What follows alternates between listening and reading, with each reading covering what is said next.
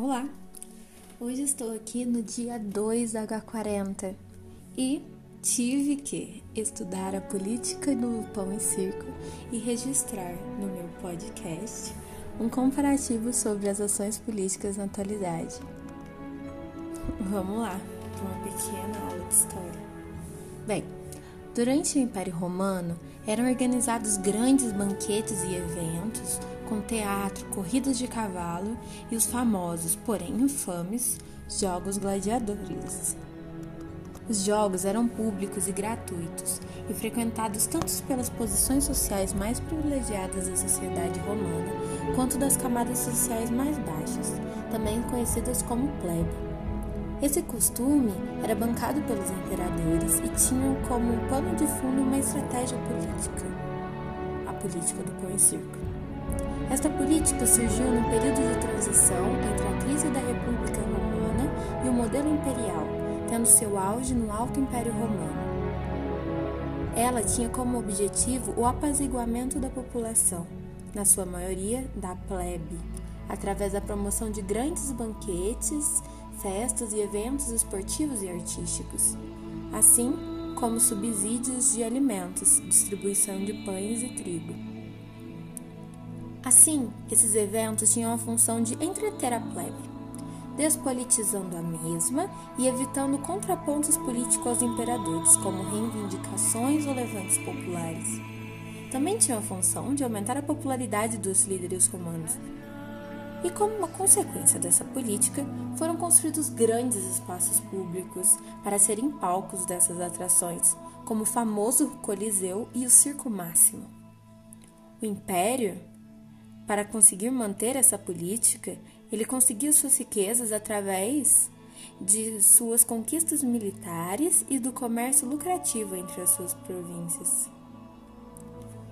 Estudando essa política, vem sempre um pensamento de como isto era ridículo. Como todo um povo conseguiu ser enganado dessa maneira? Que inocência! Mas é aí que você me engana, meu caro jovem.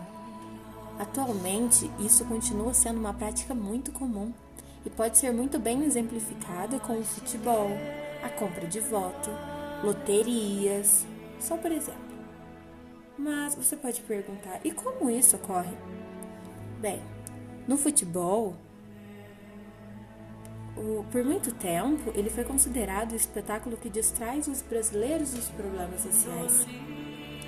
A metáfora parece adequada porque, assim como nos coliseus, ele acontece dentro de um estádio, como um evento para um grande número de pessoas. Na compra de voto, um candidato dá a alguém um benefício em troca da garantia de seu voto nas eleições. Já sabe de casos, por exemplo, em que notas de dinheiro são grampeadas nos centinhos com a identificação do candidato. Tá, eu entendi. Mas e a loteria? Acho que você está viajando. Bem, elas são um exemplo de pão circo, se considerarmos que elas alimentam a esperança da população mais pobre de enriquecer por meio da sorte. Os reais determinantes sociais da pobreza e a necessidade de políticas públicas efetivas seriam esquecidas nesse meio. Deste modo, a política do pão e circo é uma boa metáfora para pensar nas atitudes dos nossos governantes.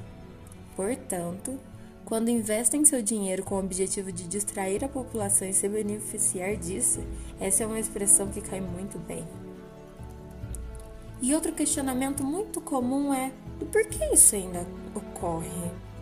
Bem, segundo algumas pesquisas atuais, elas discutem como essa prática revela que a população ela não é ingênua ou até mesmo alienada isso ocorre porque as pessoas sabem é, que são desprivilegiadas e que essa prática pode ser a única forma de se obter benefícios.